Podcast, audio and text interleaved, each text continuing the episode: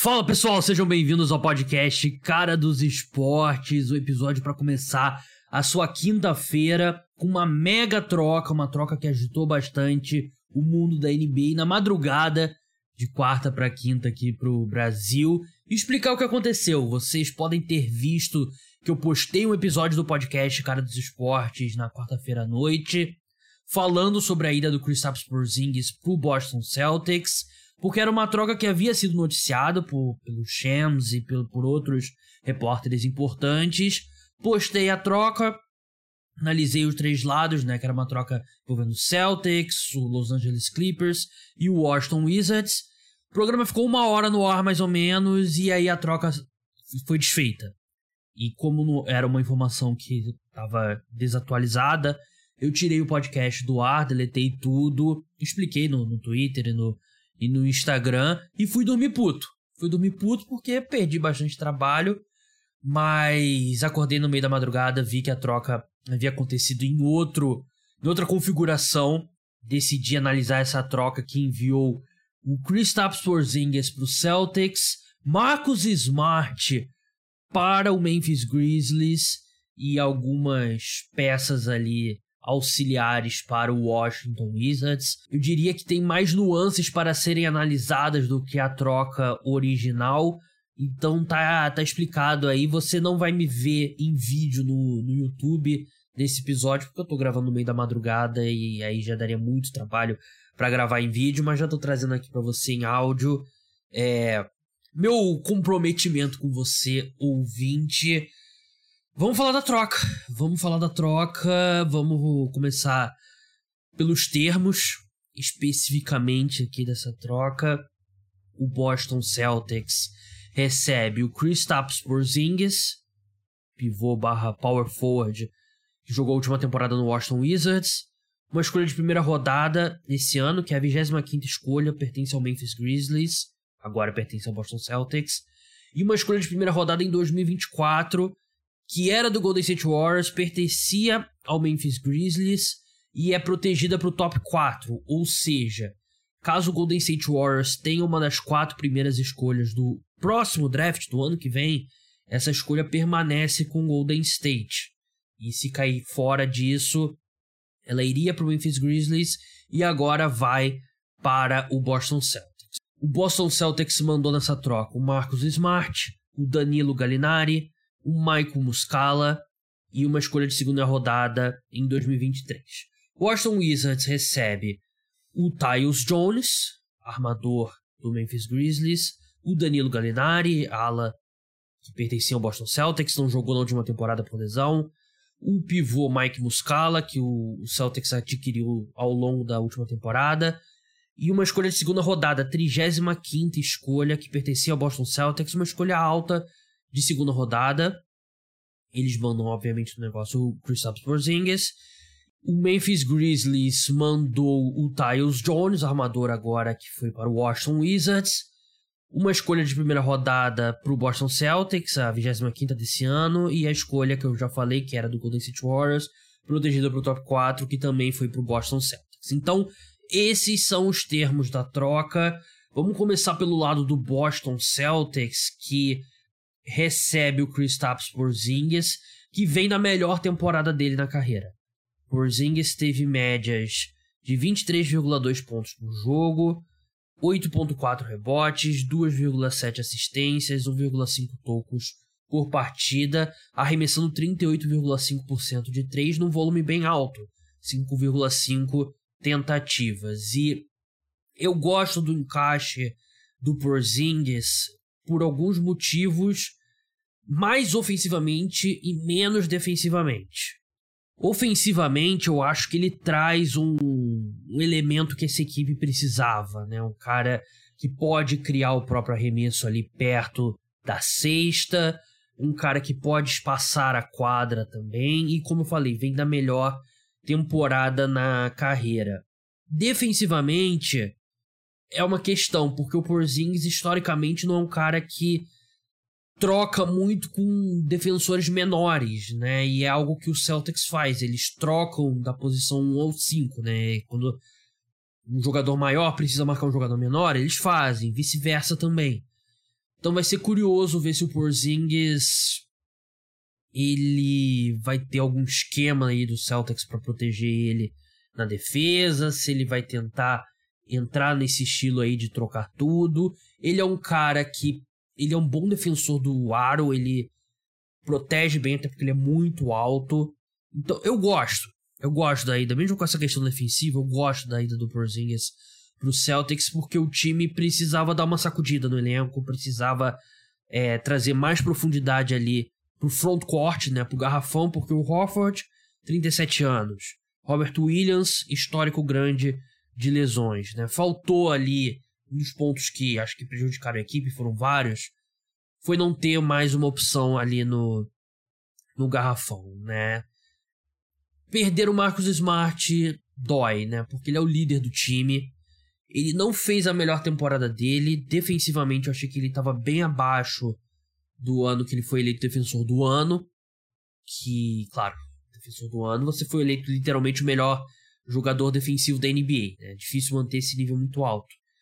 Mas ele era um cara importante para essa equipe, né? Um cara que, pro bem ou pro mal, a bola encontrava ele nos momentos decisivos, né? Eu acho que é uma perda maior do que perder o Brogdon. O Brogdon, a, a troca original mandaria o Malcolm Brogdon pro Los Angeles Clippers mas os Clippers ficaram preocupados com a parte médica do Brogdon, né, que terminou o ano machucado e ele tem um histórico bem grande de lesões.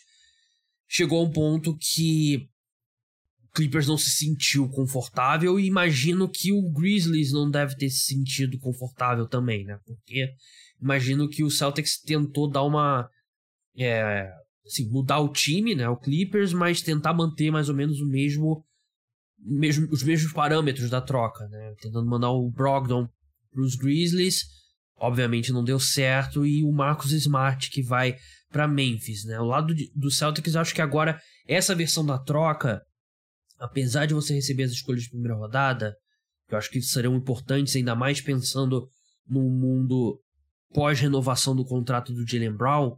O Jalen Brown ele, ele pode renovar o contrato agora, mas o salário dele aumenta mesmo na outra temporada, né? na temporada 2024 e 2025. Então a equipe ainda tem mais um ano aí com o Porzingis, o contrato dele que é alto, 36 milhões de dólares, e ele teve que optar por permanecer nesse contrato, que é uma decisão que eu não acho boa pro Porzingis, né? Porque ele vem do melhor ano dele na carreira.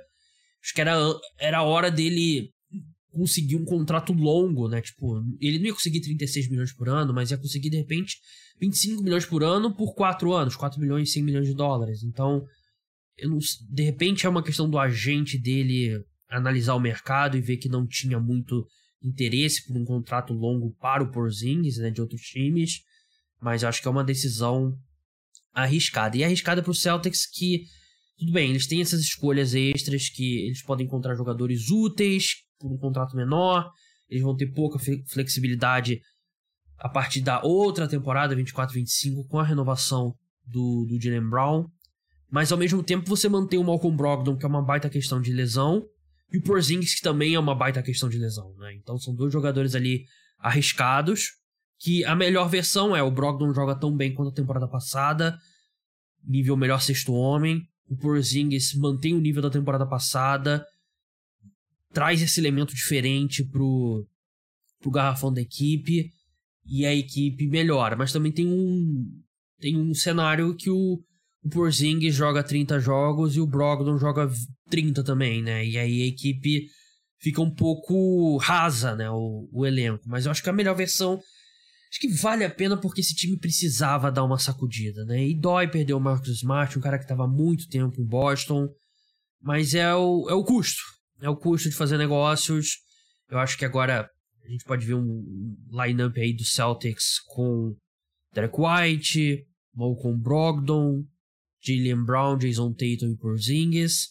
A gente pode ver também lineups que um pouco maiores, que vão ter Derek White, Jalen Brown, Jason Tatum e uma combinação de Porzingis, dois entre Porzingis, Hofford e Robert Williams. Eu até acho que o Porzingis ele se encaixa com qualquer um dos dois, porque ele pode defender o aro com, jogando mais com o Al Horford e ele pode espaçar mais a quadra jogando com o Robert Williams. Mas é um risco, sem dúvida é um risco. Mas acho que é um risco que o Celtics meio que precisava correr ali para dar uma dar uma mexida nesse time, porque já tá batendo ali na porta por muito tempo e não sei o quão interessante seria é, mais uma vez, mais uma tentativa, né? Lado do Memphis Grizzlies, é, eles precisam de um adulto na sala, como é o Marcus Smart. Ele é um defensor melhor, bem melhor do que o Dylan Brooks.